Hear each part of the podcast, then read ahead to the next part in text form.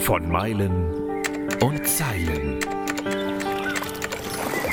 Der Abenteuer-Podcast des Delius Glasing Verlags. Mit Schriftsteller und Globetrotter Tim Kruse.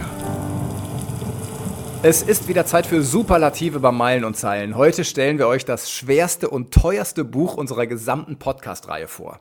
Mountain Roads heißt der Schinken und er ist von keinem geringeren als Stefan Bogner. Und wenn jemand wie Stefan Bogner ein Best-of macht, dann muss das eben ein gigantisches Buch ergeben. Denn nach zehn Jahren Curves ist jetzt Mountain Roads erschienen mit 500 Seiten, 250 Euro. Stefan, als du das Ding in Händen hattest, hast du dich da selbst erschrocken, wie groß das Ding ist? Äh, wie schwer vor allem. Es wiegt 6 Kilo und der Paketdienst hat geflucht, ich dann auch, ja. Weil wahrscheinlich 100 Stück ankamen? Äh, nein, ich habe keine 100 Stück, ich habe nur 15 Stück, es reicht auch. Meist ist ein schönes, großes Werk, es freut mich sehr. Also 15 Stück sind ja schon fast 100 Kilo. Wie hat sich's angefühlt? Ja, es hat sich super angefühlt. Also für mich ist es ja auch so eine Zeitreise. Ähm, ja. Es gibt ja vor allem einfach unglaublich viele Bilder, die durchs, die, die einfach wegfallen. Also ich mache jetzt zum Beispiel auch gerade Curves Schweiz. Da hat man dann über die letzten zehn Jahre ungefähr 70.000 Bilder gesammelt. Davon sind mal 50 Prozent genau. richtig gut, ja. Und aber dann schaffen es dann war auch nur irgendwie 250 ins Heft. Von daher ist es immer so mhm. wahnsinnig schade, was da so übrig bleibt. Und da hatten wir uns einfach mal überlegt, auch mit dem Verlag, warum macht man nicht eigentlich so ein Best-of-Aerial-Fotografie? Äh, das haben die Bilder verdient, die können ja auch mal ein bisschen größer gezeigt werden, auch auf einem anderen Papier, mhm. wo man mehr Details sieht. Und ja, das ist dabei rausgekommen. Ja, wir übersetzen mal kurz Aerial. Also es sind alles Luftaufnahmen. Und das Faszinierende ist ja, dass diese Aufnahmen zum Teil aussehen wie Zeichnungen. Ist das jetzt deine hohe Kunst der Fotografie oder habt ihr daran gedreht irgendwie, dass das so aussieht oder wie kommt das? Ach ja, es, ist oftmals so die Mischung zwischen Licht, also es ist viel, hat viel mit Licht zu tun. Klar drehe ich an meinen Bildern schon ein bisschen rum, aber es ist nicht zu krass. In Island war es mhm. wirklich brutal, weil die Farben in Island halt auch so wahnsinnig sind. Also die schauen wirklich aus wie Illustrationen, diese Bilder. Ähm, ja, aber im Endeffekt, ähm, es ist halt vielleicht auch die Qualität, das sind alles Heli-Bilder. Ähm, man hat halt schon mhm. was Hochauflösendes, da sieht man natürlich auch extrem viel dann in, im Detail. Also ich habe es ähm, vor allem bei Schottland empfunden. Da ging es mir so, ich dachte, boah, das sind ja Gemälde, das sind ja riesige Kunstwerke, die ich da in den Händen halte. Äh, in einem riesen Format. Ähm, war dir klar, wie das am Ende in diesem Buch aussehen würde und wie das dann wirkt? Ja, ja, total. Weil ich habe die auch, ich mache auch Big Prints, also große Drucke. Mhm. Und ich habe auch, ähm, es gibt zum Beispiel eine sehr schöne Arbeit auch von, von den drei Zinnen, die ist weiter hinten, die ist von oben. Die hängt in einem Büro in drei Meter mal zwei Meter. zwanzig. Äh, wow. Das ist Wahnsinn, ja. Das, ist, das merkt man mal äh, wie das wirkt hier auch im Büro hängen auch alle Sachen, die sind 1,80 Meter mal 1,50 Meter oder 1,40 Meter mal 1,40 Meter. Ähm, das hat schon eine andere Qualität. Also das ist ja auch das, was ich in diesen sozialen Medien so total furchtbar finde. Man sieht das einfach in Briefmarkengröße. Und wenn man es mal in groß da hat, deswegen war auch die Intention des Buches mal so groß zu machen, dann merkt man erstmal eigentlich, was da einfach alles drin steckt. Und das ist eigentlich das mhm. Schöne an, an großen Formaten, ja. Das kann dir halt einfach ein Smartphone nicht abnehmen. Oder auch der Bildschirm nicht, ja.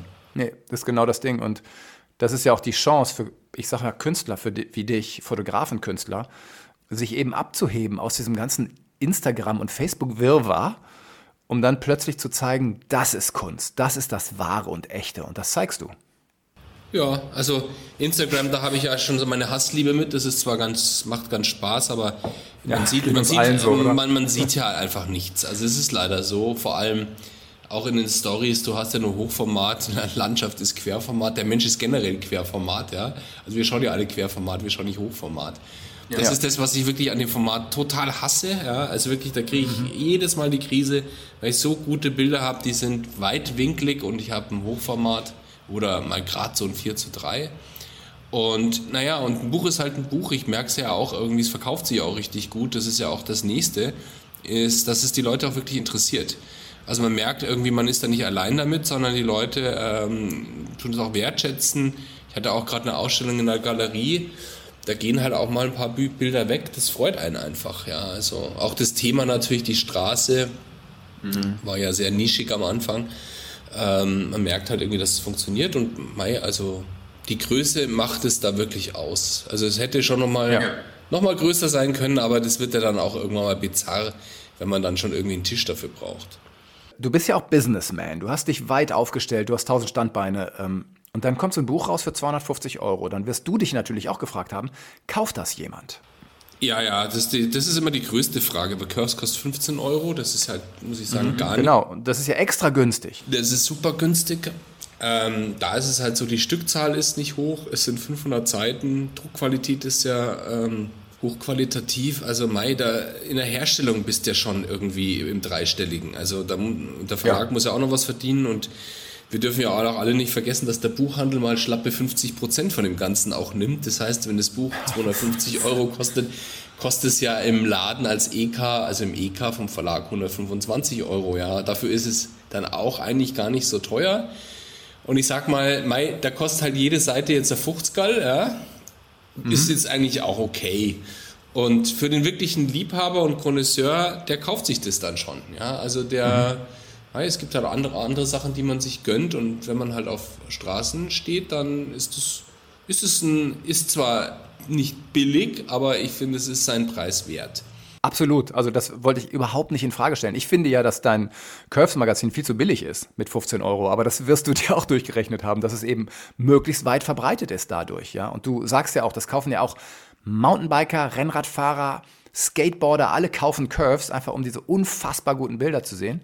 Und jetzt hat sich halt so rauskristallisiert, du möchtest mal oder du wolltest mal ein Buch machen, 500 Seiten, wo die aller, allerbesten Bilder in richtig guter Qualität zu sehen sind. Und offenbar hast du genau die Käufer gefunden, die du finden wolltest. Ja, ich hoffe es. Also ist er noch nicht ausverkauft, aber ich hoffe es, dass es, äh, dass es auf alle Fälle abverkauft wird. Ich denke mhm. jetzt mal schon, es gibt ja auch noch das Thema Weihnachtsgeschäft. Also es ist für mich auch ein typisch schönes Weihnachtsgeschenk, sowas. Ja? Absolut. Und ja, ich sag mal, so in Bayern sagt man ja, schauen wir mal, dann singen wir schon. Also es wird sich dann zeigen, ob es ob sich's rechnet, aber äh, ich fand es auch schön, dass der Verlag gesagt hat, okay, machen wir es mal, weil es ist ja auch ein Risiko. Ja, also ja. es ist einfach so, es ist ein Risiko. Ähm, und wir schauen jetzt einfach mal, ob es geht, ja. Aber ich bin froh, mhm. dass, es, dass wir es gemacht haben. Ich habe da immer mal wieder dran gearbeitet äh, und auf einmal war es dann fertig. So, man tut halt immer die besten Bilder so raussortieren und äh, die habe ich dann einfach mal ins Format reingelayoutet und dann ist es nach einem Jahr ist es dann, hast du auf einmal so 500 Seiten zusammen oder ich hatte sogar 700 wow. Seiten zusammen, aber mhm. dann musst du halt wieder was rausschmeißen. Ja, und so ist es halt gekommen. Wobei jetzt natürlich auch wieder neue Sachen fehlen. Ich war jetzt gerade wieder in der Schweiz fliegen, ja, da waren schon tolle Sachen dabei. Da denke ich mal, hättest mal wieder ein halbes Jahr gewartet, aber das geht ja immer nee. so weiter, ja, es hört ja nicht auf. Ja, ich stelle mir ja den Prozess des Aussuchens auch furchtbar schmerzhaft vor. Also du warst ja auf allen Kontinenten, du hast die schönsten Straßen der Welt fotografiert. Und dann musst du dich reduzieren auf so ein paar Bilder und du hast wahrscheinlich eine Million Bilder. Wie war der Prozess?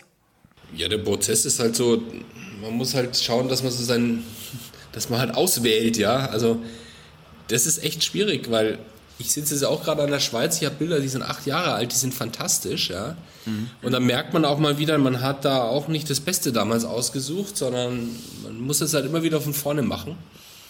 Und es ist schon eine extreme Anzahl an Bildern, weil Digitalfotografie ist jetzt natürlich, da hat man einfach, hat man mehr Material. Ich habe jetzt, glaube ich, ja. insgesamt in meiner Bibliothek um die 900.000 Bilder. Lag ich ja nicht schlecht mit einer Million. Ja, ja, also das, das, das läppert sich dann schon, ja. Und wie gesagt, also man kann so ausgehen, dass 15% richtig gut sind. Also sie sind dann richtig, richtig gut. Und die kriegen sein, seine fünf Sterne und dann musst du halt davon mhm. äh, auswählen. Und das ist, äh, das ist schade, weil es natürlich unglaublich viele Bilder nicht reinschaffen. Ja, gibt es ja auch. Klar. Aber du kannst ja noch so ein Buch rausbringen in ein paar Jahren. Ja, ja, klar. Aber ich, ich sag mal so, dann gibt es natürlich auch Bilder, die gefallen mir wahnsinnig gut, aber da kann vielleicht auch ein Leser nichts mit anfangen, weil es so abstrakt ist und so verrückt, ja. Das sagt, ja. naja, das behalte ich dann für mich oder mal für eine Ausstellung. Also das sind schon auch Bilder, wo ich sage, das ist, äh, das muss auch jemand begreifen. Also man sieht es am Cover, das ist ein Cover, das man begreift. Ja, das, das nimmt jeden mhm. auf, auf die Reise mit. Man könnte natürlich einfach ein total abstraktes Bild von oben nehmen, aber da können halt viele auch nichts damit anfangen. Also ich habe das Stilster Joch mal im Hagel aus dem Heli fotografiert. Das ist rabenschwarz, ja. das ist für mich eins der schönsten Bilder, aber viele sagen für mich, wow, das ist mir aber echt so ein bisschen zu so Harry Potter mit schlechter Laune. Ähm, Mordor. Genau, so Mordor hoch zwei. Ähm, das finde halt ich und ein paar Spätzle finden das toll, aber der Rest kann damit überhaupt nichts anfangen. Obwohl das Bild auch drin mhm. ist im, äh, im Buch. Wenn du diese Bilder machst und du nimmst diese ganzen äh, Strapazen ja auf dich und Kosten, ja, du fliegst dann mit dem Heli rum. Hm. Wie arbeitest du vom Heli aus? Also kannst du da problemlos deine Linsen wechseln, deine Apparate wechseln? Kannst du vernünftig kommunizieren? Wie läuft denn so ein, so ein Shooting-Tag ab?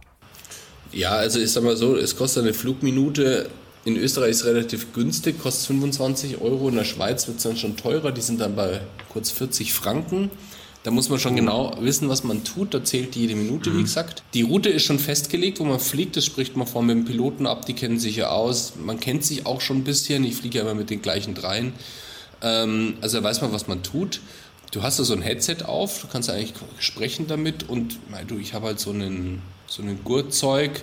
Da machst du dann die Türe auf, lehnst dich raus. Und das ist dann quasi wie so ein ferngesteuertes Flugzeug. Sagst rechts, links, hoch, runter Route aus dem Bild, so ein bisschen kippen und man fliegt mhm. so seine Route ab, ja, aber es ist auch wahnsinnig viel Improvisation, weil es Wetter ist, kann kippen, äh, das Licht ist doch zu hart, hatten wir jetzt neulich äh, in der Schweiz, brutales Licht, keine einzige Wolke, da muss man halt schon dann auch mal mit dem Licht oder gegen das Licht fotografieren, also das ergibt sich dann einfach, also da muss man mhm. einfach, ähm, oftmals muss man dann auch einfach ein Jahr später kommen oder ein paar Monate, oder es einfach ausfallen lassen. Und sonst, ich habe halt drei Kameras dabei, ist alles Festbrennweite, ähm, die wechsle ich dann einfach, also ich tue ja da keine Linsen wechseln. Und okay. ähm, dann, dann geht es halt los, ja. Und dann ist man sehr, dann muss man sehr effizient arbeiten. Also einfach mal so eine Minute in der Gegend rumschauen, kostet halt 40 Franken. Das, da kann man auch irgendwie Pizza essen mit den Kindern fürs gleiche Geld. Da zählt jede Sekunde, ja. Wenn man diese Bilder jetzt sieht, ja, äh, von oben vor allem. Das ist ja diese, diese besondere Art der, der Perspektive, die wir Menschen eigentlich natürlicherweise gar nicht kennen. Das sieht teilweise aus, als ob diese Straßen auf die Landschaft geklebt wurden, also fast wie so Fantasiebilder. Und weißt du, was mein erster Gedanke war, als ich diese ganzen Bilder sah, dachte ich, wie verrückt sind wir Menschen eigentlich, sowas in Landschaften zu bauen. Geht dir das auch ein bisschen so? Ja, ja, das ist, äh, das ist eigentlich auch die Motivation, die aus, aus der Luft zu fotografieren, weil wie ich das Projekt angefangen habe, habe ich gesagt, gut, wie schaut denn das von oben aus? Und da wurde es eigentlich immer interessanter. Vor zehn Jahren gab es jetzt auch noch keine Drohnen oder nur kleine, da ist es okay. Generell in den Bergen mit Drohnen zu arbeiten ist ein bisschen schwierig, weil du fliegst in Naturschutzgebieten, du darfst ja. nur über 100 Meter, also nur 100 Meter fliegen. Ich fliege ja teilweise 600, 700 Meter über dem Boden. Deswegen habe ich auch diese drei Bücher gemacht über die, finde ich, besten Passstraßen, Stilsdorf, Großglockner und Gotthard. Das, die, die Straßen wurden ja eigentlich hauptsächlich aus militärischen Gründen gebaut oder Handelsrouten. Und dann haben sich die einfach entwickelt. Und ich finde es auch Wahnsinn, wenn man eben so mhm. Ja, Straßen anschaut, wie Stilfsjoch, wie das sich so spaghetti-mäßig da hochwindet. Ja. Also es ist, für ja. mich ist es ja Architektur ich sage ja immer mal, Stilfsdorf ja. wird jetzt 200 Jahre alt, die Golden Gate Bridge ist noch keine 100 Jahre alt. Ähm, für mich sind es schon so die, kann man sagen, Pyramiden des Straßenbaus sind schon die großen Pässe. Und mhm. das ist mir auch wichtig, also dass die, die Leser, und das merke ich mhm. schon auch am Feedback, dass die merken, dass das dass es nicht nur einfach eine Straße ist, wo sie rüberfahren, sondern dass da einfach wahnsinnig viele Geschichten auch drinstecken. Also auch wenn wir uns zum Beispiel bei den drei Zinnen auf dem Cover das anschauen, Erster Weltkrieg, Frontlinie, also das war schon echt heftig da. Also wenn man da mal spazieren geht, durch die ganzen Stollen und so weiter, das ist äh, auf den ersten Blick unheimlich hübsch da. Ja? Auf den, also wenn man mal die Geschichte dahinter äh, sieht, was die da im Ersten Weltkrieg, was da passiert ist, da, da kriegst du ja. echt Gänsehaut. Also es ist brutal auch, gehört natürlich einfach dazu. Ja. Aber ähm, deswegen wurden zum Beispiel auch da die Straßen gebaut. Einfach wegen dem Militär. Mhm.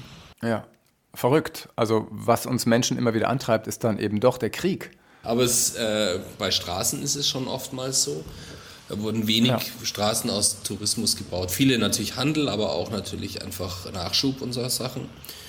Und eben ja, von oben schaut es halt nochmal ganz anders aus. Man sieht auch von oben ganz andere Dinge noch, ähm, die man von unten ja. ja gar nicht sieht. Ähm, das finde ich ja auch immer interessant. wie sich die äh, Landschaft auch verändert, äh, oftmals mhm. Norden, Süden, Wetterscheide und so weiter. Ähm, das erkennt man eigentlich, ähm, je weiter man weg ist. Man sagt ja auch, man sieht den Welt vor lauter Bäumen nicht, ja. Also wenn du, ja, je weiter du weggehst, desto mehr einen Überblick bekommst du.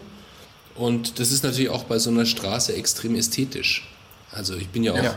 ich komme ja aus dem Design, Industriedesign, habe viel Grafik gemacht und für mich ist ja die Fotografie auch so ganz grafisch. Also ich fasse die ja sehr grafisch auf. Von daher wirkt es vielleicht genauso, wie ihr das ja. oder du das äh, wahrnimmst. Ja, und man muss dann ja noch bedenken, also so eine Straße hat ja eine unfassbare Schönheit, Faszination und Ästhetik. Und dann muss man bedenken, die wurde vor 200 Jahren gebaut weit vor der Zeit, als es vernünftige Maschinen gab, um eben da mal ordentlich Geröll anzuhäufen, sondern dann wurden ja noch Mauern gebaut, um die Serpentinen abzustützen mit der Hand. Und das sieht man eigentlich erst aus der Luft in diesen Bildern, weil wenn man diese Straßen selber fährt, sieht man das natürlich nicht. Und das fand ich faszinierend. Man muss sich schon damit beschäftigen. Also Stilsejoch zum Beispiel war ja auch 100 Jahre, musste die Straße im Winter offen sein, von 1824. Mhm bis 1924, die war auch überdacht teilweise. Das sieht man schon, wenn man genau hinschaut. Wenn man entlang fährt, sieht man dann so Löcher.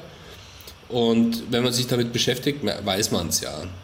Ähm, und ähm, ja, aber jede Straße erzählt halt eine tolle Geschichte. Und es ist ja völlig wurscht, ob du jetzt in Thailand unterwegs bist oder in Amerika oder in genau. Island, ja. Ähm, das ist ja das Spannende, ja. Also ohne Straße gibt es ja keine Verbindung. Das ist ja auch nochmal was. Also äh, Ringstraße in Island, ja. Ohne diese Straßen ja. könnten ja Menschen überhaupt gar nicht irgendwie zu Siedlungen kommen, jetzt zu Sehenswürdigkeiten, ja. Also ich sag mal, ohne den Individualverkehr in Anführungszeichen wird da gar nichts gehen. Mhm. Ja? Da kannst, bist man ganz schön weit weg vom Vulkan.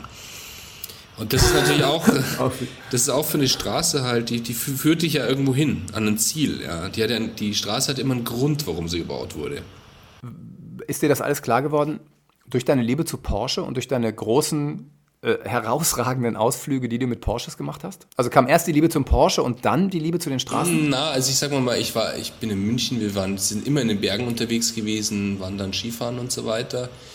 Ähm, da hatte ich eigentlich immer die Liebe zu den Bergen, das muss ich schon sagen. Die Berge sind für mich auch so eine, wie eine Steckdose zum Aufladen. Also mhm. wenn ich in den Bergen bin, da kann ich eigentlich am meisten, da habe ich am meisten äh, für mich, ja, da ist, da passiert auch so wahnsinnig viel. Wenn du ein paar Tage in den Bergen unterwegs bist, denkst du, was drei Wochen im Urlaub, dabei bist fünf Tage Auto gefahren oder Radl.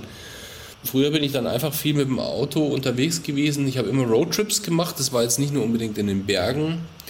Und das fand ich immer eine tolle Erfahrung. Also ein Roadtrip war immer positiv mit Freunden und so. Mhm. Man sieht ja auch so wahnsinnig viel. Und irgendwann mal wie ich dann auch für Medemo Reiseführer gemacht habe, habe ich mir gedacht, ich fange fang jetzt einfach damit an, weil die Straße ist so der Weg. Und der Weg ja. wurde eigentlich noch nie so richtig abgebildet, sondern es wurde immer das Ziel abgebildet, aber nicht der Weg. Und dann habe ich es einfach mal so angefangen, ja, und daraus hat sich entwickelt. Und je mehr man eintaucht, desto spannender ist es. Also ich koche auch gerne, ich gehe gerne essen, arbeite viel für die, für so Restaurants. Weil wenn du da mal wirklich so in Kopenhagen im Nummer sitzt und dir das dann reinziehst, was, was, was die da kochen, ja, und warum die es tun und wie sie es tun, ja, da geht es halt in die Tiefe. Und die Tiefe mhm. finde ich eigentlich interessant. Also am Anfang war es recht oberflächlich und jetzt beschäftige ich mich einfach viel damit. Das ist halt so mhm. wie Spaghetti Bolognese, die wird halt, die wird immer besser, je mehr du dich damit beschäftigst, ja. so einfach ist es vielleicht, ja. Aber ja. Ähm, Mai, und ich sage jetzt mal so, ob es jetzt ein schönes Radl, ein schönes Auto oder auch zu Fuß unterwegs bist mit einem guten Schuhen, das, du brauchst ein gutes Interface, ja. Und da ist jetzt, sage ich mal, ich war immer schon Heckmotor getrieben, da ist äh, für mich, nein, es macht dann einfach wahnsinnig viel Spaß, mit dem Porsche rumzufahren. Das funktioniert halt immer, es bremst vor allem äh, das Auto zuverlässig und lenkt auch dahin, wo man es haben will. Das tun andere Autos nicht in den Bergen. Ja. Mhm. Und vor allem einfach mit einem alten Porsche unterwegs zu sein, ist natürlich auch wahnsinnig schön, weil es, ein, ähm, es ist ein sehr dichtes Erlebnis. Das ist genauso, mhm. wenn du Carbonradl fährst oder ein Vintage-Rad. Ja? Es ist einfach was ja. Unterschiedliches. Du erlebst einfach die, die, äh, die Gegend mehr. Und ich laufe es ja auch einfach Fall. ab. Also neulich bin ich auch mal wieder Maloja runtergelaufen, Meter für Meter. Gehört ja auch dazu. Ist auch wow. schön. Ja. Ja. Jetzt hast du mir geschrieben, äh, dass du einen neuen Laden aufgemacht hast. Und es war jetzt auch nicht so einfach, einen Termin zu finden, weil du so irre viel um die Ohren hast, weil du dich um so viele Dinge auch kümmerst. Beschreib doch mal, wie dein Leben aussieht, wenn du gerade nicht on the road bist. der Laden, der wird erst aufgemacht. Das ist, den mache ich zwei ah, okay, Monate. Das ist so ein Experiment-Pop-Up-Store ist das, mitten in München, 200, fast 200 Quadratmeter. Da gibt es so drei Ausstellungen zu drei verschiedenen Themen. Äh, das wird äh, saulustig, glaube ich, ja. Also sau interessant vor allem. Ähm, mhm. Mein Leben ansonsten, mei du, ich habe zwei Kinder und Familie, wie bei jedem anderen auch. Ich äh, gehe um halb acht aus dem Haus, äh, wenn ich nicht unterwegs bin und arbeite halt bis um sechs und äh, schaue halt irgendwie, dass wir das hinkriegen. Und äh, muss ja, sage ich jetzt mal, meine ganzen Bücher layouten. Es gibt ja noch andere Projekte, die ich mache. Und ähm, das ist ein ganz normaler Arbeitstag. Und sonst auf Reisen bin ich halt auf Reisen. Ja, meine Frage zieht natürlich dahin, wie kriegst du das alles unter einen Hut? Das ist ja das Ding. Also du hast so viele, nennen wir es nicht unbedingt Baustellen, aber auf jeden Fall so viele Themen, um die du dich kümmerst. Wie kriegst du es unter einen Hut? Bist du so ein wahnsinnig effizienter Typ oder bist du so ein 80%-Typ oder wie, wie funktionierst du? Ja, also meine Frau sagt, es gibt zwei Zustände bei mir, das ist on oder off. Und ähm, das stimmt auch. Naja, ich habe 25 Jahre eine Agentur gehabt mit 20 Leuten, ja, mit äh, zwei. Partnern zusammen. Und ähm, es ist halt so, wenn du es alleine machst oder, weißt ich habe ja sehr gute Partner wie den Jan Belek oder den Ben Winter, die die Sachen schreiben. Mhm. Das ist, das ist wie so ein Zahnrad, das so wahnsinnig perfekt ineinander läuft, also was Timing oder Verständnis angeht. Man spricht über die gleichen Werte und Kultur. Das ist, das ist dann, äh, sagt den Bayern Gmade Wiesen, ja. Und wenn du jetzt so ein mhm. Magazin machst, ich habe das ja alles gelernt, also Layouten kann ich, ja, das geht dann schnell. Ähm, ich weiß, wie ich meine Bilder bearbeiten muss, dass sie in der Litho für den Druck gut sind. Ich habe jemand, der meine Litho dann macht am Schluss, dass es richtig, richtig gut wird. Und man muss halt einfach sehr diszipliniert und ähm, durchgetaktet arbeiten. Also es ist einfach, äh, es ist ein großer Vorteil, dass ich meinen Laden nicht mehr habe, weil ich in keinen Meetings mehr sitze. Also ich sitze ja, ich habe überhaupt keinen Leerlauf. Ich gehe um, ich bin hier um 8 Uhr und arbeite einfach fast zwölf Stunden durch und habe keine Ablenkung. Und das ist ein Riesenvorteil. Also so ein, ich sag mal, so ein ja. Curves-Magazin, das, das rock ich halt in zwei Wochen durch. Ja, dann ist das fertig. Und zwar, ja, da hätte ich früher mit der Agentur drei, vier Wochen dran gearbeitet. Oder mhm. ich, ich würde es auch in einer Woche schaffen, würde auch gehen, weil man halt weiß, was man tut. Und dann macht man halt erst das, dann das, dann das, dann das, dann das. Dann kommt, die, kommt eine Änderungsrunde und dann aus die Maus, dann geht es halt weiter. Und ähm, so ist es auch beim Fotografieren. Ich habe halt einen Plan, wie ich es machen will, habe viel Glück mit dem Wetter, muss ich sagen. Aber wir neulich in der Schweiz, da ging halt zwei Tage auch gar nichts, weil es geschneit hat. Dann mussten wir halt einfach die anderen restlichen fünf Tage, mussten wir halt dann einfach für sieben Tage arbeiten. Aber das passt schon. Ich sag mal, wenn du mit äh, kleinen, wir sind ja immer kleines Besteck, wir sind ganz wenig Menschen, ja, und dann geht es auch schnell. Dann kannst du dich schnell bewegen, du kannst auch improvisieren und das hilft dann einfach. Und sonst, ja, ich muss sagen, ich, ich arbeite halt gern und ähm, wenn du halt weißt, was du vorher tust, das ist genauso wie beim Kochen, du weißt, was du einkaufst, dann geht das alles schnell und mhm. ähm, effizient. Das ist wichtig. Das ist sehr wichtig. Also ich, ich habe auch keinen Bock, meine Zeit irgendwie vom Bildschirm zu vergeuden für nichts. Also für, für Pixel rumschieben, das ist nicht so mein Ding. Jetzt ist Mountain Roads gerade erschienen und du bist aber ein Typ, der immer auch so ein bisschen in die Zukunft schielt. Du hast doch mit Sicherheit schon wieder ein neues Projekt. Oh ja, da gibt es einige. Also äh, Curves gibt es ja auf alle Fälle nächstes Jahr noch was in Asien, kann ich aber noch nicht sagen. Mhm. Dann machen wir Norwegen, das muss man ja zweimal verschieben wegen Corona und einer OP, die ich hatte. Da muss ich jetzt unbedingt mal hin, das mache ich im Juni. Dann mache ich äh, Curves von Berlin nach München, also den ganzen Osten. Das oh, muss man auch mal machen. Ja, man kann ja nicht die ganze Zeit irgendwo in der Gegend rumfliegen und mal Deutschland auslassen. Und das haben wir ja gemerkt bei Deutschland Süden. Das Ding, das hat ja echt gerockt. Also jetzt machen wir mal Deutschlands Ostens auch super. Mai, und dann gibt es noch so zwei, drei Bücher, die ich im Kopf habe. Ja, die, äh, die sind jetzt so in der Abstimmung, sind für mich schon halb fertig. Also vom, vom Prinzip sind die für mich mhm. schon fertig. Ich muss sie einfach nur noch produzieren. Ja? Also Fotos und Text machen. Ja, da geht, da geht einem das nicht aus. Also die nächsten Jahre, da wissen wir eigentlich auch schon, wo wir hinfahren. Patagonien zum Beispiel oder Neuseeland, Japan und so weiter und so fort. Ja, also es hört jetzt nicht auf. Das ist gut. Das ist ja schön, ja. Ja, ist doch super. Die Welt ist groß, wir werden sie erkunden. Ja, besser wir nichts tun, sage ich auch immer. Ja. Stefan, vielen, vielen Dank. Ich wünsche dir ganz viel Erfolg. Ich freue mich darauf, wenn wir wahrscheinlich nächstes, übernächstes Jahr schon wieder miteinander sprechen und dann über ein neues Produkt. Herzlichen Dank. Gerne. Also.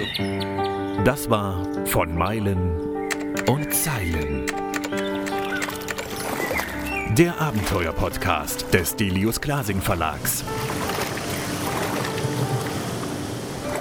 Mit Schriftsteller und Globetrotter Tim Kruse.